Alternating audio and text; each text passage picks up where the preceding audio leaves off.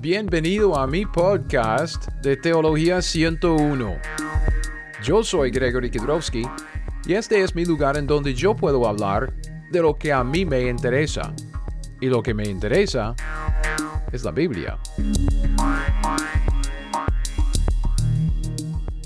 Hola, muy buenos días mis hermanos, amigos y otros. Hoy es un sábado por la mañana, entonces ah, es por eso que digo buenos días. Estamos siguiendo con nuestro estudio de Marcos 10, aunque quisiera tomar como un tiempito hoy para hablar de algo que tengo, que tengo en mente que como para ponerle contexto a lo que estamos ah, haciendo. Recuerde que en nuestro, ah, nuestro estudio de, de Marcos, Ah, estamos estudiando Marcos, Marcos 10 del 17 al 31, que es la historia del joven rico.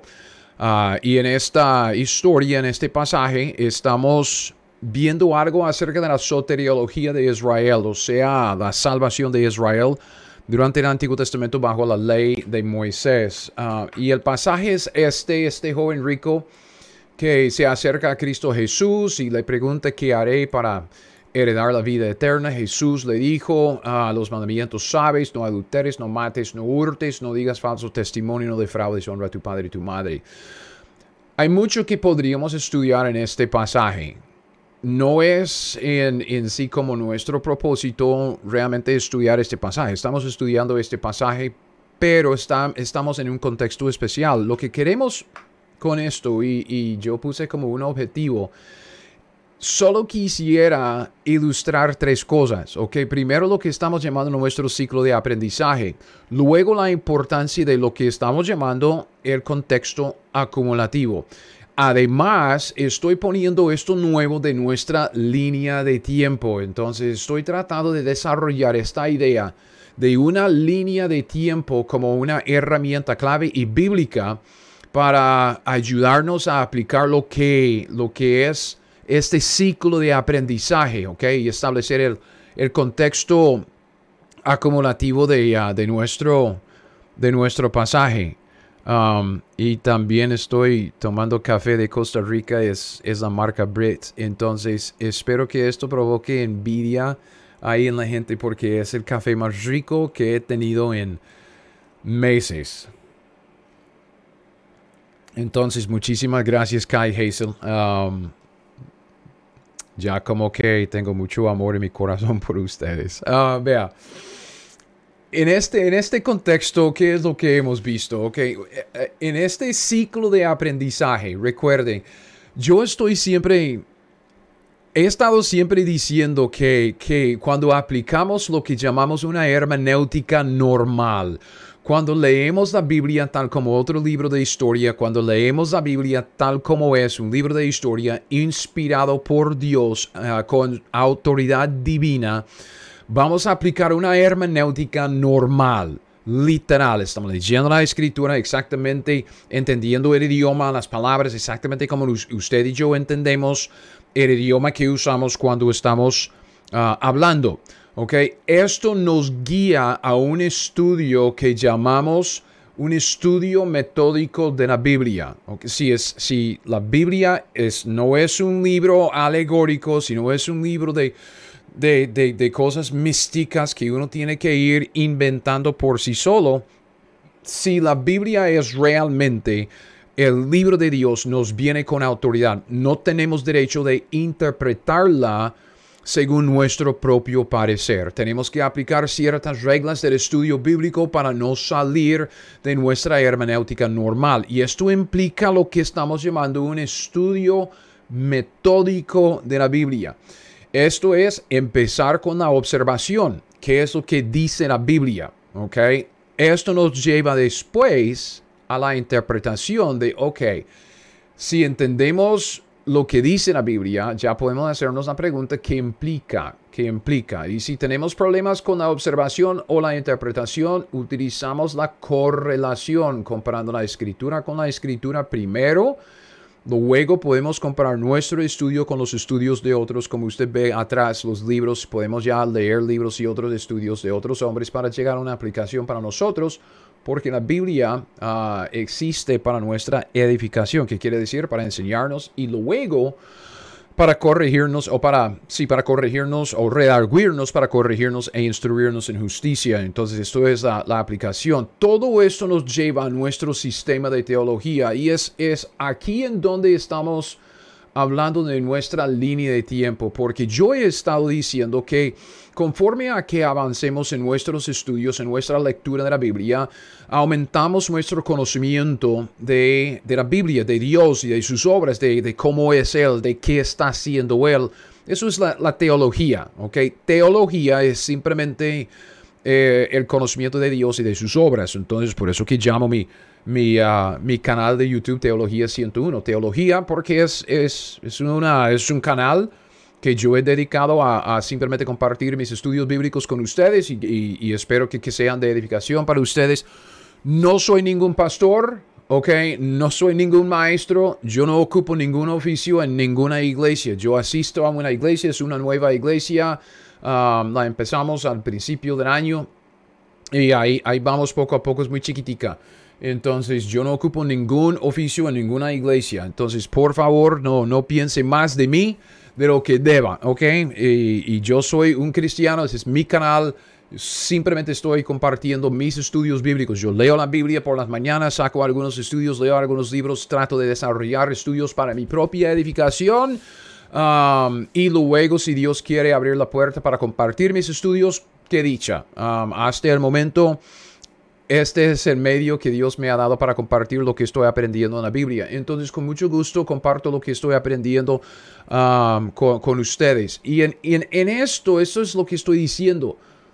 Aprendemos la Biblia y nuestra mente naturalmente desarrolla un sistema, una manera de organizar, una estructura uh, en la cual podemos guindar todo este conocimiento que tenemos. Y puesto que la Biblia se reveló progresivamente a través de la historia, no en un solo tiro, progresivamente, poco a poco. Y puesto que también la Biblia es un libro de historia, se desarrolla un, el contenido según la cronología, según el tiempo. Entonces empezamos en Génesis 1.1 y es el comienzo del tiempo y llegamos al, al capítulo 22 de Apocalipsis y estamos en la eternidad futura se desarrolla cronológicamente. La línea de tiempo será entonces una herramienta bíblica y clave esencial para ayudarnos a desarrollar nuestro sistema de teología. Y esto es lo que hemos estado diciendo, eso es lo que yo he estado tratando de ah, ilustrar por medio de un estudio de Marcos 10. ¿okay? Marcos 10 no es nuestro propósito exactamente exponer todo el contenido de, ese pasaje del joven rico. Es nuestro propósito, según los objetivos que hemos establecido, simplemente ilustrar cómo es que funciona nuestro um, ciclo de aprendizaje, más como cómo aplicamos la hermenéutica normal, um, cómo es que, podemos observar ciertas cosas en el contexto. Y esto es lo que, lo que hemos estado haciendo. Primero, observamos la ubicación de este pasaje en, el, en la historia. Y es por eso que tenemos esta flecha aquí verde, porque Marcos 10 se ubica aquí antes de la cruz durante el Antiguo Testamento bajo la ley de Moisés. Cuando Cristo estaba todavía en la tierra durante su ministerio terrenal. Otra observación que hicimos fue la respuesta de Cristo y ahora estamos llegando a la, no, no, no, sinónimos, disculpe, sinónimos, ok, sinónimos en el pasaje, vida eterna, entrar en el reino, ser salvo para Israel, la salvación es una esperanza futura, entrar en el reino y recibir la vida eterna que Dios prometió ahí en el Antiguo Testamento. Entonces, sinónimos, observación, simplemente otra vez, observando lo que dice la Biblia. Este es nuestro ciclo de aprendizaje. Empezamos con la observación. ¿Qué dice la Biblia? Si no empezamos con la observación, empezamos con nuestras propias ideas y llevamos nuestras ideas a la Biblia en vez de sacar las ideas de la Biblia, corregirnos a nosotros según ellas, ¿ok? Luego vimos algo en cuanto a, la respuesta de Cristo y esto pues nos llevó a, lo que es... Um, a ver, lo que es los, los, pactos. Entonces, esto es en donde terminamos en el estudio anterior. Los ocho pactos principales, toda la escritura, eso es lo que dijo Scofield, toda la escritura cristaliza alrededor de los ocho grandes pactos. Esto es algo que ya hemos visto, porque cuando, cuando desarrollamos esta idea de nuestra línea de tiempo, desarrollamos la idea de los pactos. Entonces, simplemente como que les presenté esta idea de los pactos ah, antes con, con, esta idea de la, de, la línea de tiempo. ¿Qué es lo que queremos hacer ahora? Lo que yo quisiera hacer ahora es juntar estos dos conceptos ¿ok? El concepto del ciclo de aprendizaje, el concepto de la línea de tiempo y mostrarles, lo, tratar, tratar de mostrarles lo que, el concepto que yo tengo en mente, ese concepto abstracto ah, que estoy tratando de comunicar, pero juntando estos dos, dos conceptos, porque cuando cuando pasamos por este ciclo de aprendizaje, yo estoy diciendo que nuestras presuposiciones influencian sobre nuestra hermenéutica. Nuestra hermenéutica influencia sobre nuestro estudio y nuestro estudio obviamente desarrolla naturalmente un sistema de teología en nuestra mente. Teología es que vamos aumentando conocimiento, se establece una estructura, un sistema de organizar este conocimiento y es, es, más como con base en la línea de tiempo. Me explico. Entonces, lo que yo quisiera en, este, en este video es simplemente presentarles esta idea, porque antes, vea esto, antes de hablar de los pactos, eso es lo que, a dónde vamos, vamos a hablar de los ocho pactos y qué tienen que ver con nuestro estudio de, de, Marcos 10, ¿ok? Antes de hablar de los, de los pactos, quisiera hablar del contexto de los pactos, ¿ok? Y sabemos, ok, sabemos que los pactos nos ayudan a, establecer contextos, pero, pero voy a mostrarle que, que si nos echamos para atrás para, para tener como una vista más panorámica de lo que está pasando en el contenido de la Biblia, en, en la historia que, que leemos en la Biblia, usted va a ver que hay todo un contexto alrededor de los pactos. Y para hablar de los pactos en su contexto, necesitamos hablar del dispensacionalismo teocrático del pacto, DTP. Qué bueno, ¿verdad? Ahora, este, esta idea del dispensacionalismo teocrático del pacto es, es lo que junta esos dos conceptos. ¿Por qué? Porque vea, si estudiamos la Biblia según la hermenéutica normal, Vamos a estudiar la Biblia observando lo que dice el, texto en su debido contexto para dejar que la Biblia nos enseñe a nosotros, nos corrija a nosotros. Nosotros no vamos a corregir la Biblia llevando nuestras propias ideas a ella. Vamos a dejar que la Biblia nos corrija a nosotros, que Dios nos enseñe a través de la Biblia, porque la Biblia es nuestra autoridad encima de nosotros. Nosotros no estamos encima de la Biblia. Esto, como he dicho, desarrolla naturalmente en nuestra mente un sistema de teología. Hasta este punto en, en, nuestros estudios, yo he dejado como esta idea del sistema de teología como algo individual, como el sistema que usted tiene en mente del sistema que yo tengo en mente, que el estudiante tiene su sistema en mente, como si estuviera como diferentes sistemas de teología en las diferentes mentes de los, de los cristianos. Obviamente siempre vamos a tener diferentes ideas y entendimiento de los detalles, pero lo que quisiera mostrarles en este, en este video, en esta enseñanza, es que cuando aplicamos la hermenéutica normal y utilizamos el estudio metódico de la Biblia, se desarrolla naturalmente en nuestra mente un sistema de teología. El mismo sistema de teología. ¿Por qué? Porque, eh, vea,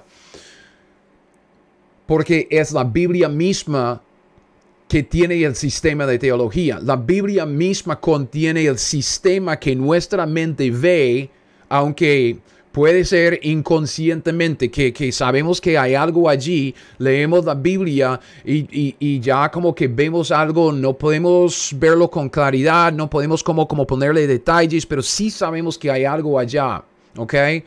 Yo quisiera, vea, vea, es que apunté notas, disculpen, es que lo tengo escrito a mano. Esto no es nada que tengo bien desarrollado, es simplemente una, ah, es, es, esto es, es, es esto.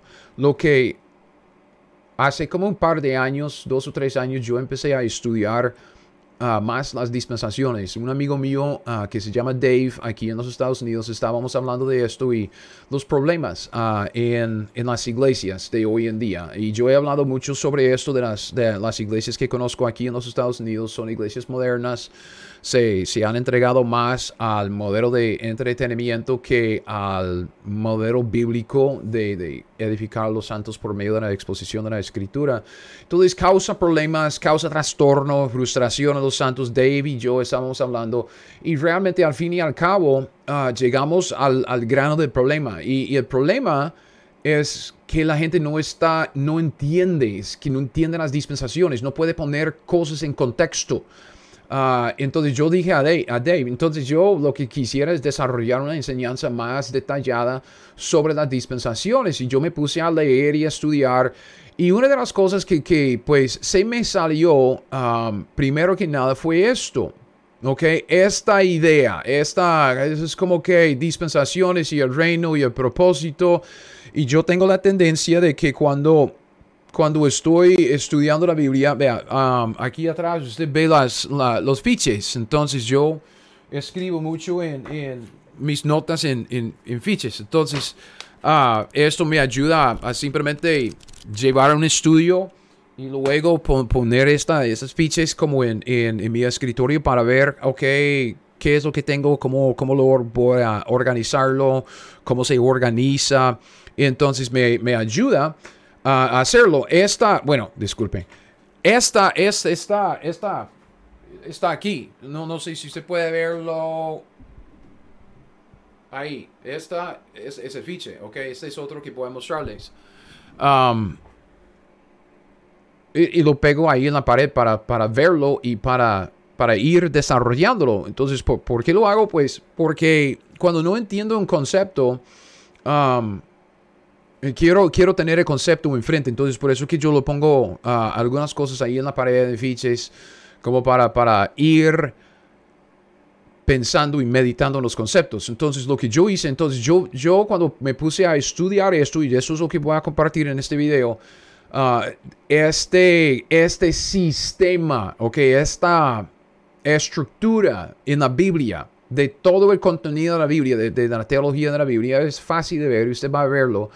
Lo que yo hice fue, yo, yo compré una nueva Biblia, una Biblia Thompson, porque en la Thompson ahí tiene, um, tiene espacio en, los márgenes como para poner cosas. Y yo sé que hay otros, hay una Biblia, se, se llama de estudio, que es, esa es mi Biblia favorita, yo la uso y, es, eh, a mí me gusta el, el, papel y cómo, cómo, cómo puedo poner uh, cosas en los márgenes. Entonces yo compré esta Biblia y yo empecé a, a marcarla pero con estos colores. Entonces, vea, el propósito yo lo, puse en, rosado y el reino en, um, en amarillo y los pactos en anaranjado. Entonces, cuando yo, yo simplemente me puse a leer la Biblia, ¿ok? A leer la Biblia um, desde Génesis capítulo 1. Entonces, usted ve que en, en amarillo son cosas que tienen que ver con el reino o cosas en, en, anaranjado tienen que ver con el pacto. Entonces, a través de toda mi Biblia, usted puede ya eh, leer toda la Biblia ya dos o tres veces, marcando los pasajes en estos colores. ¿Para qué? Para destacar los pactos. El pacto de Edén está por acá. Luego soteriología que tiene que ver con el pacto de Noé. ¿Ok? Y, ahí vamos, pacto de Abraham en anaranjado, pacto de, de, Moisés aquí en Éxodo 19. Entonces, a través de toda mi Biblia, yo iba marcando estas cosas en los colores, ¿ok? En Deuteronomio 30, es, que es increíble todo este, este pasaje, pacto de Adán um, y el, pacto de, de, está por todos lados, los pactos, ¿ok? Entonces, esto es lo que yo hice, eso es lo que quisiera compartir. Porque lo que pasa es, esto. Cuando aplicamos nuestro ciclo de aprendizaje, la hermenéutica normal y el estudio metódico de la Biblia, sí, vamos a desarrollar un sistema de teología, pero no va a ser un sistema individual. usted va a desarrollar el mismo sistema en su mente que yo tengo en mente porque estamos leyendo la misma Biblia. Y la misma Biblia tiene su sistema de teología, su estructura en donde podemos guindar nuestro conocimiento de la Biblia. Y es esto, el sistema bíblico de teología, el sistema bíblico. Ok, el sistema de la Biblia, de la misma Biblia, sistema bíblico de teología, es lo que yo estoy llamando um, el dispensacionalismo teocrático del pacto. ¿ok? Um, es auto evidente para el estudiante creyente, para el estudiante dirigente, porque se sale de la Biblia misma, ¿ok? No se lo imponemos a la Biblia como un sistema ajeno, es que viene de la Biblia. Entonces, si usted lee, estudia la Biblia con base en una hermenéutica normal, literal, usted va a desarrollar un sistema de teología exactamente así. Entonces, aquí ahora, en este video, simplemente quisiera presentarles la idea, este esquema del dispensacionalismo teocrático del pacto. ¿Ok? Y lo que quisiera es ver si usted tiene uno de esos momentos cuando usted dice, ah, ya, me explico. Ah, ya, como que es algo que usted siempre como ha visto ahí en la Biblia, pero que, no, no lo ve con claridad, siempre está medio horroroso ahí, no, no puede como dibujarlo con, con, con tanta claridad como quería. Y si alguien le muestra solo una cosa, usted oye algo en un mensaje, un sermón, un domingo, una enseñanza, y usted dice, ah, ya, ¿ok? Yo quisiera si usted tiene uno de esos momentos de allá, viendo mi enseñanza, Sí, si yo puedo describirlo con claridad, estas ideas que no sé, quizá que usted tiene en mente como borrosas um, acerca de la estructura, la organización del contenido de la, de, la, escritura, del sistema de teología en la Biblia. Entonces, toda la Biblia trata de esto, ¿ok? Um, lo que voy a mostrarles es simplemente la Biblia. Es una introducción, un estudio introductorio. Es un resumen, es un estudio panorámico, ¿ok? De la Biblia. Y realmente es el comienzo, este estudio, el comienzo del desarrollo de una teología bíblica que se base en la Biblia. Um, una teología bíblica, según la definición de una teología bíblica, en comparación con una teología sistemática, ¿ok? Teología sistemática es más como temas. Lo que vemos o lo que queremos desarrollar en una teología bíblica es empezar con la Biblia en Génesis 1.1, leer la Biblia y según la revelación progresiva, ir poco a poco desarrollando una teología según el desarrollo de la Biblia, el desarrollo progresivo, ¿ok? La revelación progresiva, teología bíblica. Esto es lo que quiero hacer. Yo quiero, y este es como una introducción, este es un estudio introductorio a ese tipo de estudio introductorio a la Biblia. Sería como una, un estudio panorámico, una vista general de toda la Biblia, de Génesis a Apocalipsis, yendo cronológicamente según nuestra línea de tiempo, desarrollando una teología según cada vez que Dios da más revelación, para que podamos establecer lo que es el contexto acumulativo. Porque hermanos, cuando llegamos aquí a Marcos 10, justo antes de la cruz y el establecimiento del Nuevo Testamento, tenemos un contexto acumulativo enorme. Hay mucho que ha pasado entre Marcos 10 ah, y, el huerto de Edén. Y necesitamos tomarlo todo en cuenta, y no es tan difícil, ah, es tomarlo todo en cuenta si queremos poner en contexto nuestro pasaje que estamos estudiando y evitar los errores de, de los anacronismos, ¿ok? Entonces, cuando estamos hablando de eso, de dispensacionalismo teocrático del pacto, o que es los pactos en su contexto, vamos a ver un resumen de, la Biblia en su totalidad. Esto es lo que hemos visto. ¿ok? Tenemos nuestra línea de tiempo. Eso no es nada nuevo. ¿Ok? Empezamos en Génesis. ¿verdad? Y usted empieza Génesis capítulo 1, versículo 1, Dios creó los cielos y la tierra y ahí va desarrollando, viene Abraham y Moisés y Cristo muere y luego la iglesia y luego llegamos al final, Apocalipsis 22 en la eternidad. Este, ok, es el contenido de la Biblia. Solo en general, ok. Eso es otra cosa que hemos visto. Las épocas, cuando estamos leyendo la Biblia, hay ciertas divisiones que son autoevidentes. O sea, empezamos, empezamos esta idea ah, con nuestra línea de tiempo y yo siempre tengo ah, los vínculos en la descripción de este video diciendo, ok, usted tiene una Biblia, la Biblia se divide en dos partes. ¿Cuáles son las dos partes? Okay, usted sabe cuáles son las dos partes de su Biblia y usted puede preguntarle aún los inconversos. ¿Cuáles son las dos partes grandes de la Biblia? Antiguo Testamento y Nuevo Testamento, ¿verdad? Entonces eso es una división en la Biblia autoevidente, que quiero decir que es tan evidente que aún un inconverso puede leer la Biblia o hablar de la Biblia y saber que hay dos partes, ¿ok?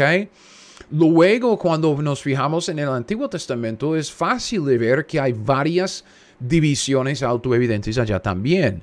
Uh, Adán y Eva en el huerto. Okay, la, la vida en el huerto era muy diferente antes del pecado que después del pecado cuando Dios los echó del huerto de Edén, sí o no. Entonces es, es algo que usted dice, obvio, obvio, autoevidente.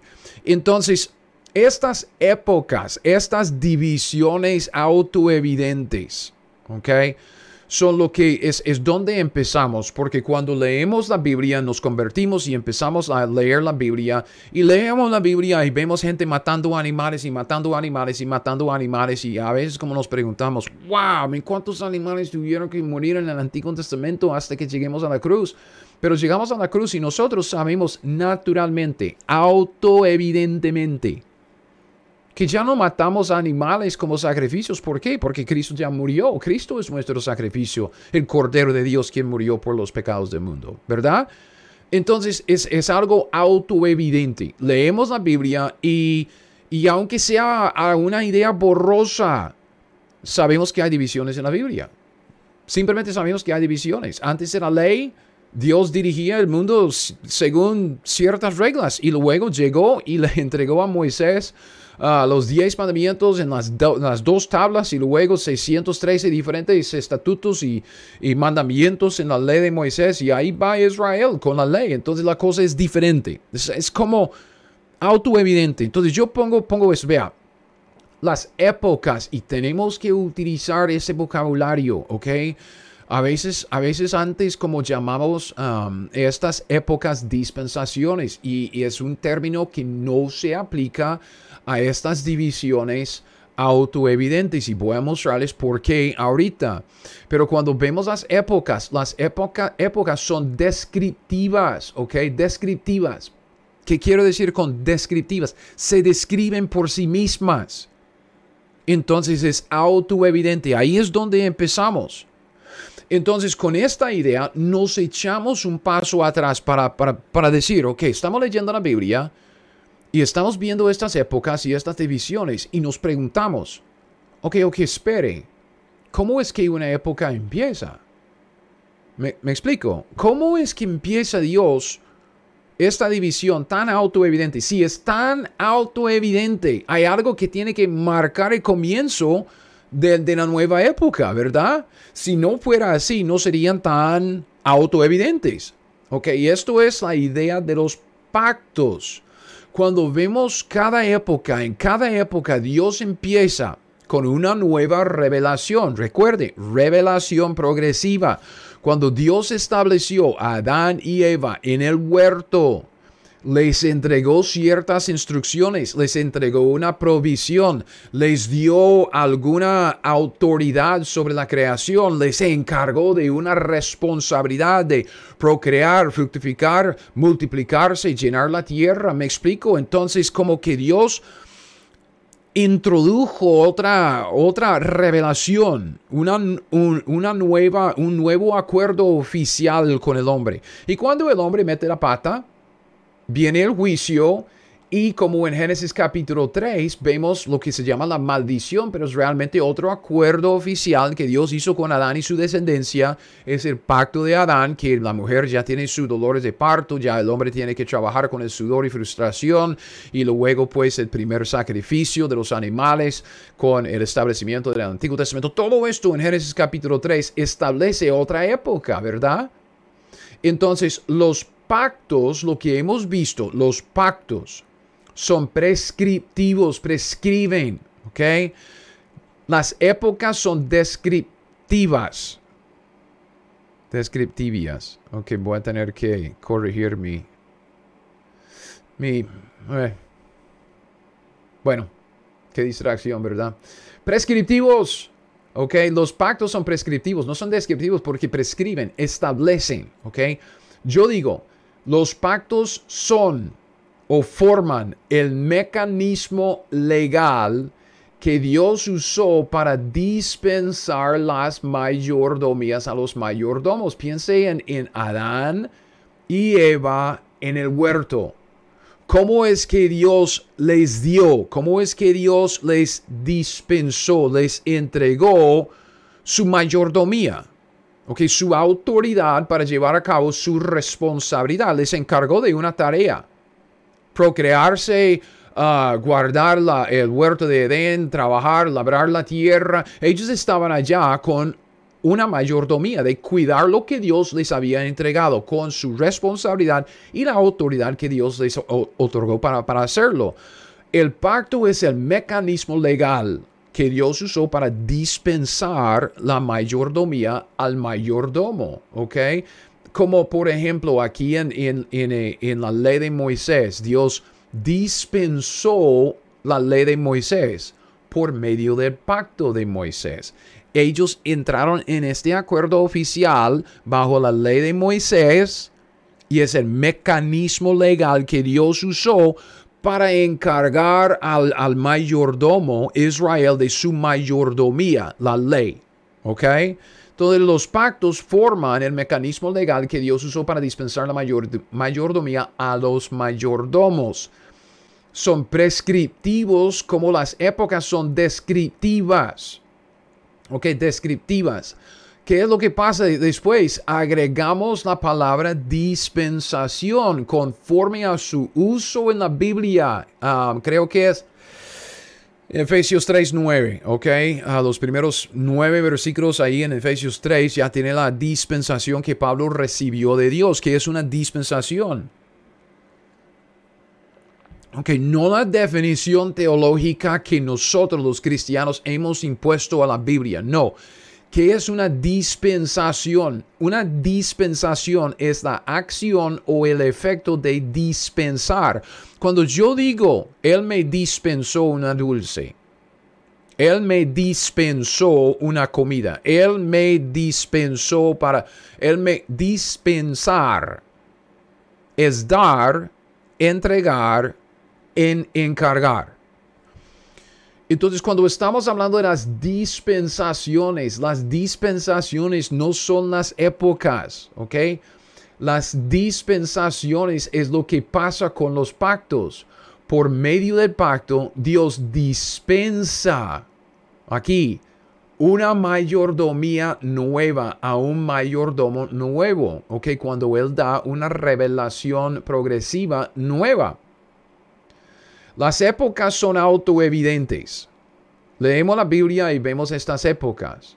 Si nos preguntamos cómo es que cada época se establece y empieza, ¿por qué es tan autoevidente? Porque estamos viendo que Dios se mete en la historia del hombre. Le da más revelación, establece un nuevo acuerdo oficial, un pacto con el hombre. Y a través de los pactos dispensa una nueva mayordomía a un nuevo mayordomo. Esta es la dispensación. Los pactos dispensan las mayordomías. ¿Ok?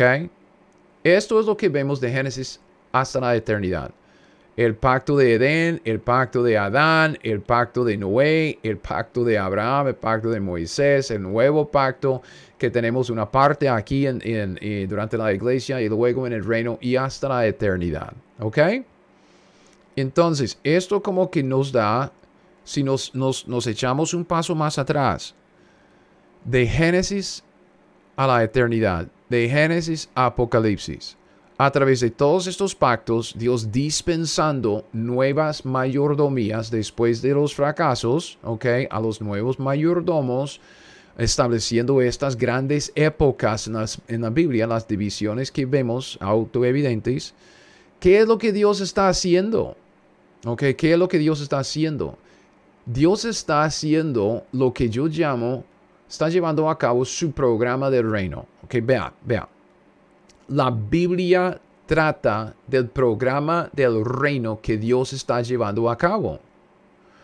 Um, vamos a estudiar este asunto del reino más en detalle, pero quisiera simplemente plantearles la idea en este momento. Si usted dice, ay, ay, pero, pero la Biblia trata de nuestra salvación, trata de la redención del hombre, eso es una mentira. Cuando usted ve Génesis capítulo 1, que tiene que ver con la redención del hombre. No, había ningún hombre que necesitaba la redención en Génesis capítulo 1 ni en el capítulo 2 que tiene que ver con la redención del hombre. No, no toda la Biblia tiene que ver con la redención del hombre. No sea tan egoísta, egocéntrico, ah, pensando que toda la Biblia trata de nosotros. Trata de Dios y lo que Dios está haciendo, no trata de nosotros, ¿ok? Entonces, algunos dicen, ay, pero, pero, pero, pero, pero la Biblia trata de Cristo Jesús. Usted no puede quitarle la gloria a Cristo Jesús. No, la Biblia no trata de Cristo Jesús. Cristo Jesús es el protagonista de la Biblia. Es, es el personaje central de la Biblia. Pero él mismo, la persona, no es el tema de la Biblia. ¿Qué es lo que Dios está desarrollando en la historia? ¿Qué es lo que Dios está haciendo a través de la historia? No está haciendo Cristo, no está desarrollando Cristo. Cristo no, no está en juego ahí en, en la Biblia. ¿Qué es lo que Dios está haciendo en la Biblia? Vea, si, hablamos de eso, de que la Biblia trata del programa del reino que Dios está llevando a cabo, Dios está llevando a cabo este plan de Génesis a Apocalipsis. Un programa, según la definición de la palabra, es un plan de acción para lograr un fin específico. ¿Cuál es el plan de Dios que Dios estableció desde la eternidad pasada? Es, es un plan que Dios tenía en mente antes de Génesis 1.1 un plan de acción, acción, o sea, lo que Dios está haciendo, haciendo en la historia durante del contenido de la Biblia, la cronología de la Biblia, qué es lo que Dios está haciendo en nuestra historia, un plan de acción para lograr un fin específico. ¿Cuál es el fin? ¿Qué es lo que Dios está haciendo? ¿A dónde vamos con todo esto? Esta es la pregunta, ¿ok? ¿De qué trata la Biblia? ¿A dónde va todo, todo eso? Usted ve, ve, ok, uh, una, una, nueva dispensación por medio de un pacto, un fracaso, una nueva dispensación por medio de un pacto, un fracaso, una nueva dispensación a través de un pacto y época tras época tras época hasta que lleguemos al final y por fin llegamos a Apocalipsis 22 y llegamos al fin. ¿Qué es lo que vemos en Apocalipsis 22 del 1 al 5? Dios, Cristo, sentado sobre el trono de la creación, reinando con sus santos por toda la eternidad. Yo puse un, pasaje porque hay muchos que podemos escoger y sacar, muchos, y vamos a hacerlo, si Dios quiere. Isaías 9, 6 y 7, la famosa profecía de, ah, Cristo nacido ah, como el niño. Feliz Navidad, ¿verdad? No nació en diciembre, nació en septiembre. Um, porque un niño nos es nacido en septiembre durante la fiesta del tabernáculos. Uh, hijo nos es dado y el principado sobre su hombro se llamará su nombre, admirable, consejero, Dios fuerte, Padre eterno, príncipe de paz. Y ve al versículo 7. ¿Para qué nació Cristo? El protagonista de la Biblia, el personaje central de la Biblia. ¿Para qué nació? ¿Cuál es el fin específico? Que Dios está llevando a cabo con su plan de acción que vemos desarrollar a través de las épocas descriptivas en la Biblia, lo dilatado de su imperio, ojo, y la paz no tendrán límite sobre el trono de David y sobre su reino, disponiéndolo, confirmándolo en juicio, en justicia, desde ahora y para siempre. El cero de Jehová de los ejércitos hará esto. La Biblia trata del programa del reino que Dios está llevando a cabo. Dios quiere establecer su reino en la tierra y extenderlo a través de toda la creación. Es establecer el reino, expandirlo, extenderlo. Ok, esto, esto debe, debe tener como hacer eco ahí en su mente, porque ¿cuál es la gran comisión? ¿Qué es lo que Dios quiere que hagamos hoy con el reino espiritual de Dios? Cristo reinando sobre el corazón de uno. ¿Qué es lo que Dios quiere? Establecer el reino en uno. Que uno se convierta, que sea cristiano. Y luego expandir el reino, extender el reino, como Pablo ah, ahí en Hechos capítulo 22 o 28 al final del capítulo, predicar el reino de Dios al mundo porque Dios quiere establecer y extender su reino a través de la creación. ¿ok? Lo vemos a nivel espiritual en nuestra época. Esto es lo que Dios está haciendo en el reino. ¿ok? Y eso como debe provocarnos otra pregunta. ¿ok? E, e, entonces, ¿cómo se conecta esta idea del reino con los pactos por los cuales Dios dispensa mayordomías a los mayordomos que desarrollan sus, sus mayordomías durante estas épocas. ¿Cómo se conecta? ¿Ok? Y en esto es donde vemos la delegación. ¿Ok? Delegación. Dios, por medio de los pactos, establece reyes mayordomos, o sea, reyes mediadores entre Él y su creación. Dios siempre está sobre el trono. Nadie está diciendo eso. Dios reina. Usted sabe, Dios es el soberano, ¿ok? Es el juez justo de todo el mundo. Se sienta sobre el trono de la creación. Él es, es el creador. Él lo hizo todo. Entonces es dueño de la bola. Él establece las reglas. Es rey. Rey de reyes y señor de señores. No hay, no hay quite, ¿ok? Y luego, si usted ve, si, yo digo reyes mediadores como David, piense en David, piense en Salomón, reyes que Dios estaba usando como reyes mayordomos, reyes mediadores, Dios reinando sobre la creación por medio de estos mediadores. Y usted dice, ¡ay! Pero eso es, eso es blasfemia, eso es herejía, porque Cristo es el único mediador. Sí, ¿cuándo es? ¿Cuándo es? Que Cristo llegó a ser mediador entre Dios y los hombres. ¿Cuándo es que Dios, cuándo es que Cristo recibió toda autoridad, tanto en el cielo como en la tierra? En la cruz y después de la resurrección con su, su mera victoria sobre el diablo y el pecado cuando resucitó de entre los muertos. ¿Ve? Es cuando Él recibió la autoridad y llegó a ser el mediador entre Dios y los hombres. ¿Por qué? Porque antes Adán era un mediador, un rey mediador. Dios le encargó a Adán con la autoridad y la responsabilidad de dirigir su creación según las reglas que Dios estableció y Adán fracasó. Y así vemos, igual Noé, cuando, cuando después del diluvio, cuando Dios le entregó, le dispensó a Noé una nueva responsabilidad y la autoridad para llevarlo a cabo con, el gobierno civil, dirigir su sociedad, el hombre fracasó como un rey mediador. Entonces viene el juicio, Babel, las lenguas, y Dios empieza otra vez con Abraham. Y con las promesas a Abraham le entrega autoridad, responsabilidad, una mayordomía, ciertas promesas incondicionales de que vendrá de él toda la bendición y reyes saldrán de sus lomos. ¿Me explico? Entonces vamos a través de todos los siglos viendo el plan de Dios plan de acción de Dios, lo que Dios está haciendo para llevar a cabo su programa de, establecer su reino y extenderlo para siempre. Lo hace a través de reyes mediadores. Dios establece un rey mediador, ¿ok? Un rey mayordomo. Encarga a ese rey mayordomo de ciertas cosas ahí en el reino para dirigir el reino conforme a la voluntad de Dios. El hombre fracasa porque empieza a dirigir el reino conforme a su propia voluntad. Cristo nunca fracasó y cuando él recibió todo lo que es la autoridad de Dios y la responsabilidad, él será el mediador, pero es rey mediador. Y es en, esto vemos una de, de los propósitos de, de, estas épocas. Usted dice, ¿qué está haciendo Dios a través de todas estas épocas? Está haciendo mucho. Una de las cosas que está haciendo es que está mostrándonos a nosotros que sin Cristo nada podemos hacer.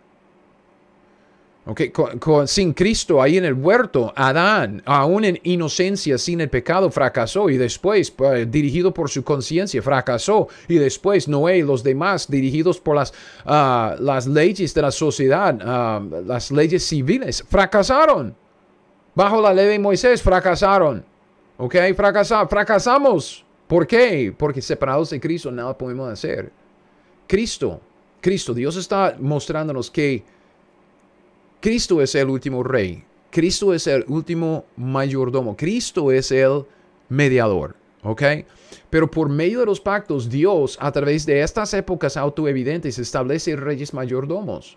¿Ok? Entre Él y su creación. Dios reinando por medio de sus reyes mayordomos. ¿Ok? Entonces, por medio de los pactos, Dios delega tanto la autoridad como la responsabilidad ahí en su, en su casa.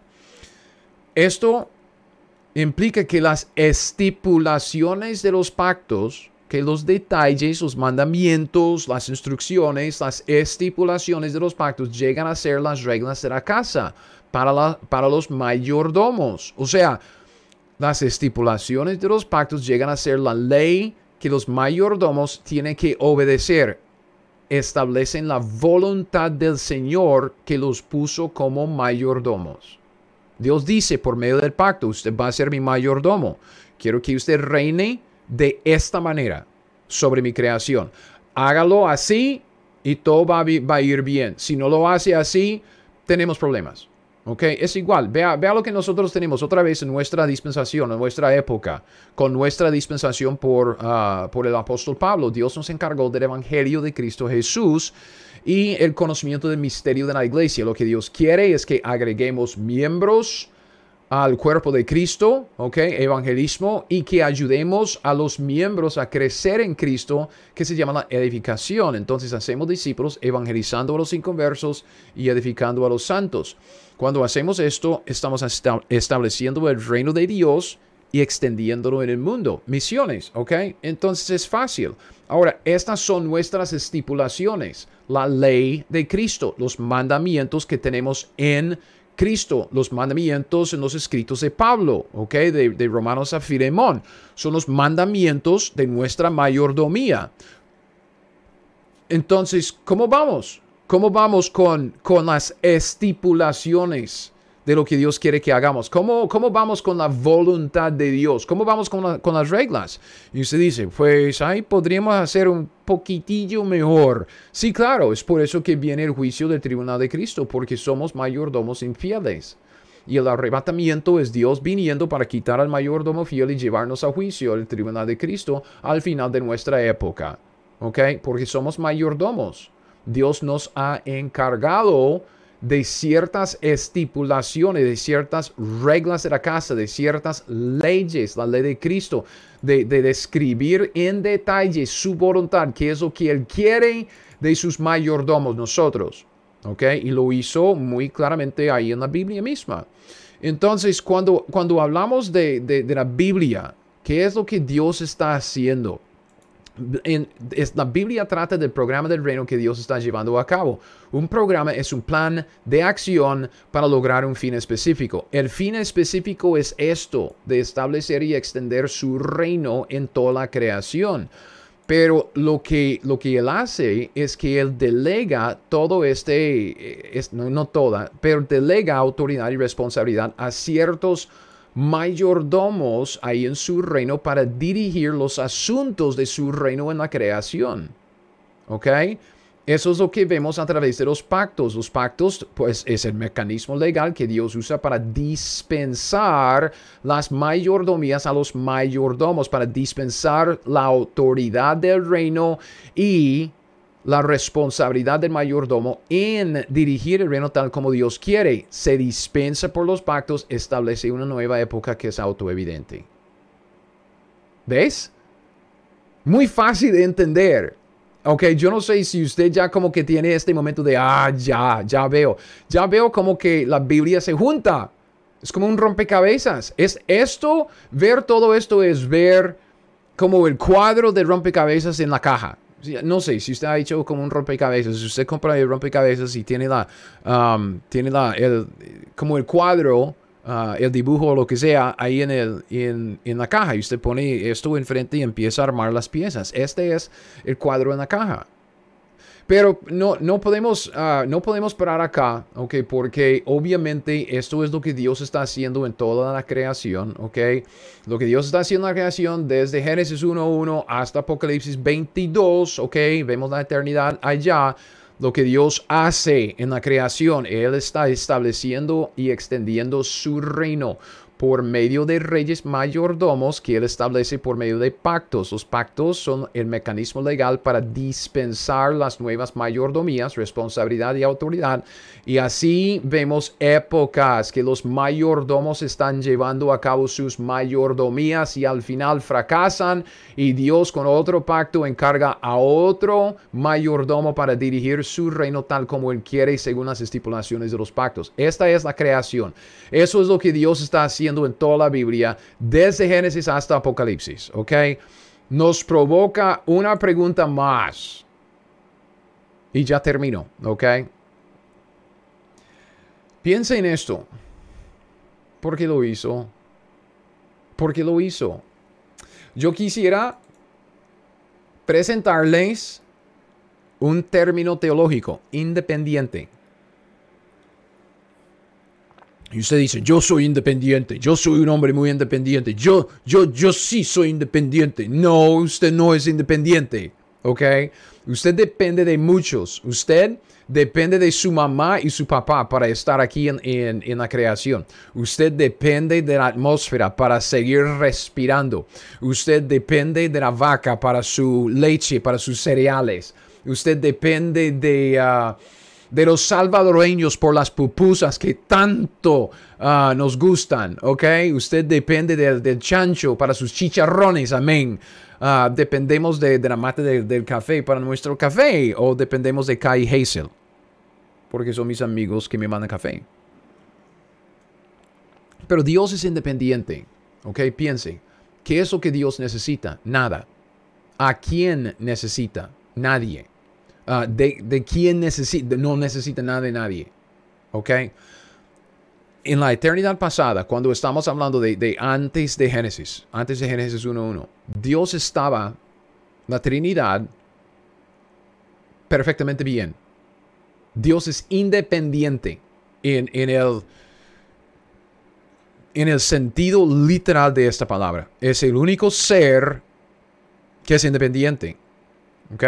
Todos nosotros dependemos, dependemos de Dios, dependemos de la creación, dependemos de, del supermercado, okay, dependemos de, de personas y cosas. Dios es independiente, no necesita nada, no necesita nadie, no necesita de nadie. Entonces, cuando pensamos en Dios, cuando, cuando Él hizo toda la creación, piense en todos los problemas que le hemos causado Piense en el dolor, piense en la molestia. Usted lee la Biblia, usted lee el Antiguo Testamento y usted dice, híjole, pero Dios está molesto. Sí. Uh, ¿qué, la tristeza.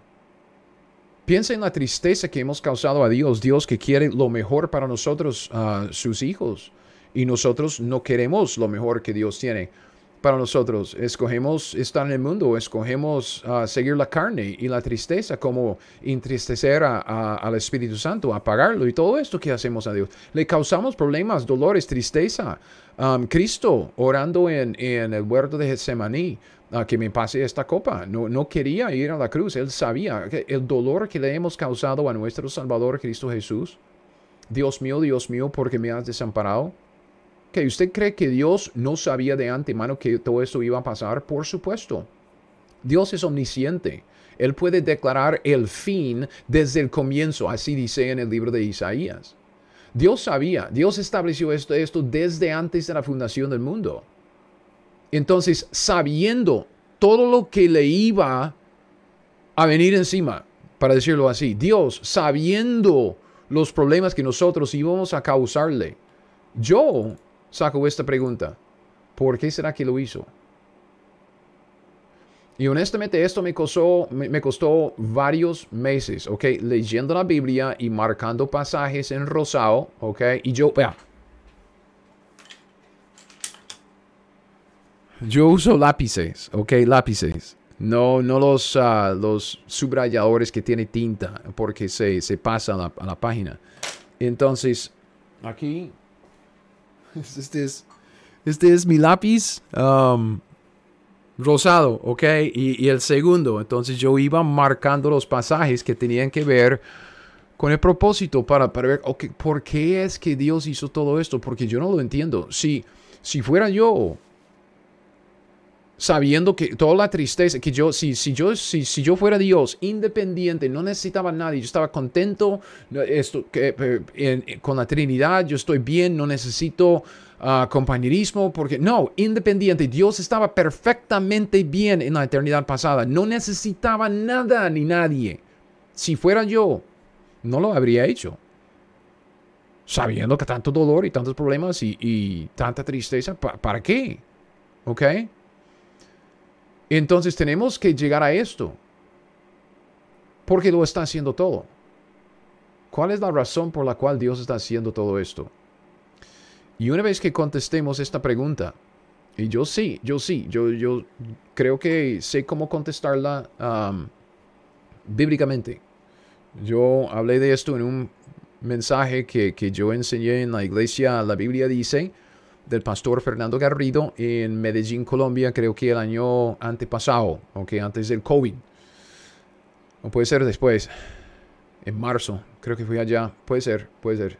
Que hablé de esto, y, vamos, a, vamos, a, vamos a hablar de esto luego. Solo quisiera dejarles la inquietud, ¿ok? Porque vea, estamos estudiando los pactos, ¿ok? O, estamos para estudiar los pactos en Marcos 10, ¿ok? Recuerde lo que estamos haciendo en Marcos 10, ¿ok? solo queremos utilizar este pasaje, no tanto para, para hacer una exposición del pasaje. Sí, estamos hablando del contenido del pasaje, lo que quisiera es ilustrar tres cosas. La aplicación de los principios del ciclo de aprendizaje, cómo es que observamos antes de interpretar, cómo es que debemos interpretar con correlación antes de aplicar. Solo, solo ver cómo es que se aplican los principios del, del ciclo de aprendizaje. También quisiera ver la importancia del contexto acumulativo para evitar los anacronismos porque a veces decimos, y voy a mostrarles esto en detalle en los videos que siguen en Marcos 10, que, que, si decimos que solo tienen que creer, ahí en Marcos 10, el joven que se equivocó porque solo tenían que creer en Cristo, en su muerte y resurrección, eso es, una, es un anacronismo, es un error anacrónico. ¿okay? Entonces, contexto acumulativo en este sentido, tenemos que fijarnos en todo lo que iba antes del texto que estamos estudiando y esto nos muestra la importancia de la línea de tiempo como la herramienta clave en el aprendizaje de la Biblia, ok, aprendizaje, ciclo de aprendizaje, en su debido contexto acumulativo, ok, línea de tiempo, pero vea, nuestra línea de tiempo va con estas épocas, inocencia, conciencia, gobierno, familia, ley, gracia, ley, reino, cumplimiento. Entonces, estas son las épocas que vemos aquí, las épocas autoevidentes. Son las mismas épocas que vemos aquí. ¿Cómo es que cada época se establece? ¿Ve? La época de Edén, inocencia, se establece por el pacto de Edén. La época de la conciencia, ¿ok? Época de Adán, después del pecado, se establece por el pacto de Adán. Y esto es lo que vemos aquí. Las, las épocas se establecen por los pactos porque los pactos forman el mecanismo legal que Dios usa para dispensar una nueva mayordomía a los nuevos mayordomos. Ok, entonces cuando volvemos en el siguiente video a Marcos 10 y empezamos a desarrollar un poco de enseñanzas sobre los pactos, entienda, entienda esto. Cuando estudiamos los pactos para entender la soteriología de Israel en Marcos 10, entienda que lo que estamos estudiando es toda la estructura de la Biblia. Porque todo el contenido de la Biblia cristaliza alrededor de los pactos. Los pactos forman la estructura de la Biblia. Okay, los pactos aquí forman la estructura. Esta es la estructura que, que vemos, las épocas. Es una estructura autoevidente. Los pactos forman esto. Los pactos son el mecanismo que establece la, la estructura que, que vemos tan autoevidente. ¿ok?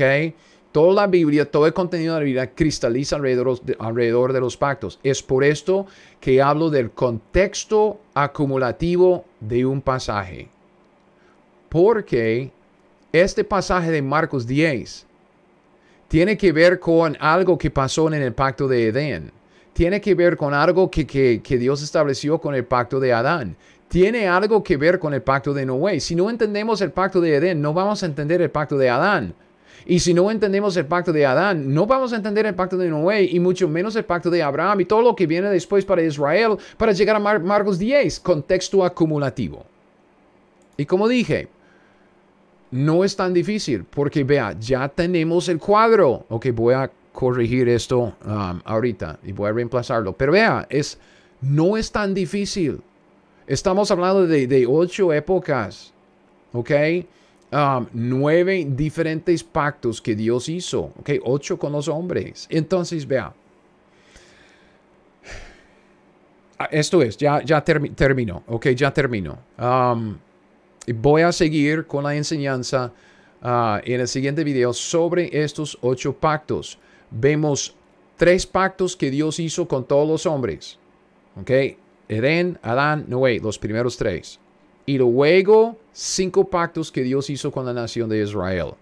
Vamos a hablar de estos pactos luego.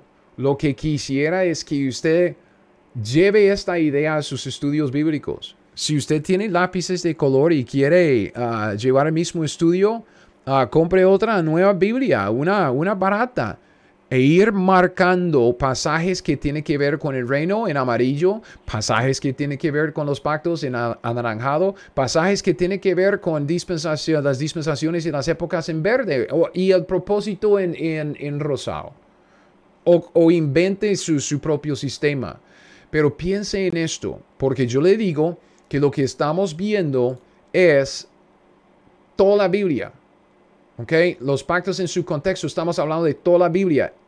El dispensacionalismo teocrático del pacto es simplemente un resumen de la Biblia en su totalidad. Dispensacionalismo. ¿Ok? Este es el sistema. Vea. ¿Dónde estoy?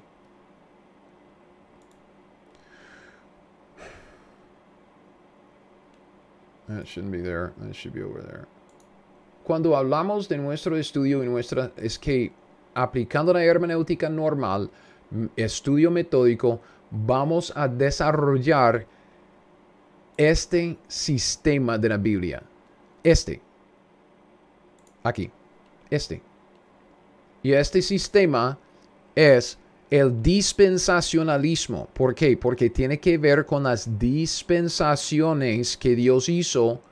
¿Ok? Dispensación, dispensacionalismo teocrático. Teocrático, ¿por qué? Porque tiene que ver con el reino y lo que Dios estableciendo, uh, está haciendo para establecer y extender su reino en la creación. Dispensacionalismo teocrático del pacto. Porque los pactos forman el mecanismo legal de, ah, de las dispensaciones. Entonces, hablando de la Biblia en su totalidad, el sistema bíblico de teología, el sistema que se sale de la Biblia misma, es el sistema de dispensaciones, pero es un sistema teocrático porque tiene que ver con el reino y es un sistema que se, se desarrolla por medio de pactos el dispensacionalismo teocrático del pacto. Este es el sistema de teología que nosotros estamos desarrollando a través de establecer una teología bíblica conforme a la revelación progresiva de la escritura. Entonces, hasta el próximo video. Gracias por haber escuchado este video y esta enseñanza. Si tiene alguna pregunta, un comentario, si quiere que yo trate de clarificar algo para, para usted, por favor, llevemos la conversación a cabo en Facebook, no aquí en YouTube, para controlar la conversación más allá. Y ahora, um, como siempre, si usted quiere reunirse conmigo, yo estoy en, en el estado de Kansas, en el área de la ciudad de Kansas. Mi iglesia queda en Lenexa. Si usted vive por acá cerca, por favor visíteme. Um, pase por mi iglesia un domingo. Yo puedo poner los vínculos uh, para el horario y todo ahí abajo. Uh, pase, hablemos de la Biblia, hablemos de lo que Dios está haciendo en su vida. Eso uh, sería una alegría para mí, una bendición conocerlo. Y si no, pues que, que sigamos en contacto por medio de Facebook. Espero que estas, estas enseñanzas sean de, sean de, bendición para usted. Um, entonces, uh, ahí vamos a seguir, ¿ok? Entonces, hasta el próximo video, aprenda la Biblia, haga lo que le dice, ¿ok? Aprenda la Biblia según la hermenéutica normal y el estudio metódico, observando primero lo que dice la escritura, que dice, ¿ok? Aprenda la Biblia y haga lo que ella le dice. Debemos llegar a simplemente aplicar lo que estamos aprendiendo, pero haga lo que le dice. Y esto nos habla de contexto. Y en la Biblia el debido contexto es el contexto acumulativo. Y el contexto acumulativo es un contexto dentro de nuestro sistema bíblico de teología. Y el único sistema bíblico de teología que puede salir de un estudio metódico con base en la hermenéutica normal es el dispensacionalismo teocrático de pacto. ¿Ok? Como quiera llamarlo. Ese es un título que, que, yo le puse, ¿ok? Porque es un título descriptivo. Es dispensacionalismo porque tiene que ver con las dispensaciones de Dios, lo que Él dispensó dentro de su teocracia, dentro de su plan de delegar eh, el reino a mayordomos y la delegación, las dispensaciones se realizaron a través de los pactos, ¿ok? Dispensacionalismo teocrático de pacto Gracias por haber escuchado la enseñanza. Si no se ha suscrito a, mi canal de YouTube, por favor, suscribirse. Ok, esto me ayuda a mí. Yo voy desarrollando el canal. Si esta enseñanza es una bendición para usted, si, si a usted le gusta, por favor, compártela, ¿ok?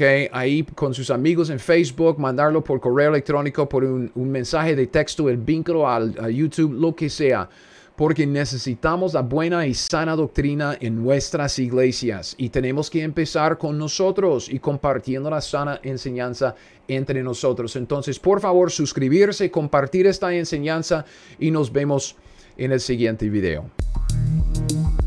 Gracias por escuchar mi podcast Teología 101.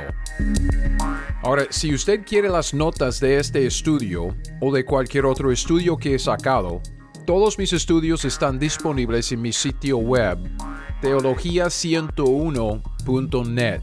Es teología101.net. Y con esto lo dejo. Hasta el próximo. Siga fiel.